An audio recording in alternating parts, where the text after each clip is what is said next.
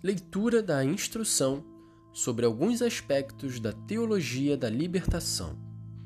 Introdução. O Evangelho de Jesus Cristo é mensagem de liberdade e força de libertação. Esta verdade essencial tornou-se nos últimos anos objeto da reflexão dos teólogos com uma nova atenção que em si mesma é rica de promessas. A libertação é, antes de tudo e principalmente, libertação da escravidão radical do pecado. Seu objetivo e seu termo é a liberdade dos filhos de Deus, que é dom da graça. Ela exige, por uma consequência lógica, a libertação de muitas outras escravidões, de ordem cultural, econômica, social e política, que, em última análise, derivam todas do pecado constituem outros tantos obstáculos que impedem os homens de viver segundo a própria dignidade. Discernir com clareza o que é fundamental e o que faz parte das consequências é condição indispensável para uma reflexão teológica sobre a libertação. Na verdade, diante da urgência dos problemas, alguns são levados a acentuar unilateralmente a libertação das escravidões de ordem terrena e temporal, dando a impressão de relegar ao segundo plano a libertação do pecado e, portanto, de não atribuir-lhe praticamente a importância primordial que lhe compete. A apresentação dos problemas por eles proposta torna-se, por isso, confusa e ambígua.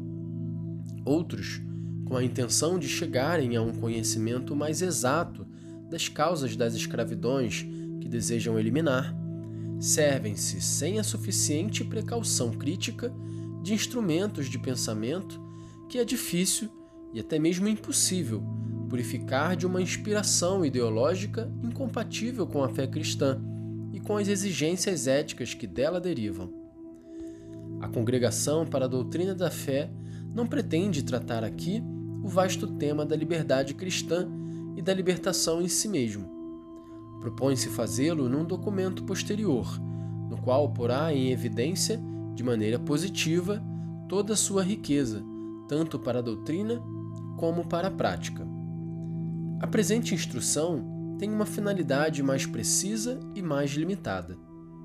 Quer chamar a atenção dos pastores, dos teólogos e de todos os fiéis para os desvios e perigos de desvio prejudiciais à fé e à vida cristã, inerente a certas formas da teologia da libertação que usam de maneira insuficientemente crítica conceitos assumidos de diversas correntes do pensamento marxista. Esta advertência não deve, de modo algum, ser interpretada como uma desaprovação de todos aqueles que querem responder generosamente e com autêntico espírito evangélico a opção preferencial pelos pobres. Nem pode, de maneira alguma, servir de pretexto para aqueles que se refugiam numa atitude de neutralidade e de indiferença diante dos trágicos e urgentes problemas da miséria e da injustiça. Pelo contrário, é ditada pela certeza de que os graves desvios ideológicos que ela aponta levam inevitavelmente a trair a causa dos, pobres.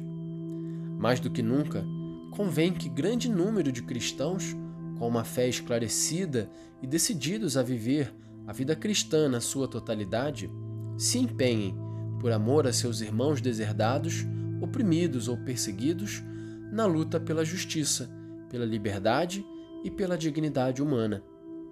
Hoje, mais do que nunca, a Igreja propõe-se condenar os abusos, as injustiças e os atentados à liberdade onde quer que eles aconteçam e quaisquer que sejam seus autores, e lutar com os seus próprios meios pela defesa e promoção dos direitos do homem, especialmente na pessoa dos pobres.